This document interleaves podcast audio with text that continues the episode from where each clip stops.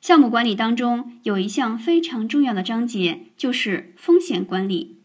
昨晚上的北京简直是风雨交加。我和老公刚回到家，就发现屋子里居然没有电了。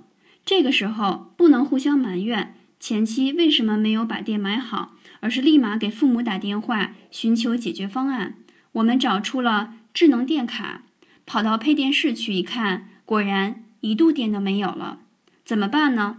马上开车跑两家银行，最后折腾了将近两个小时，才把这件事情搞定，家里重新恢复了光明。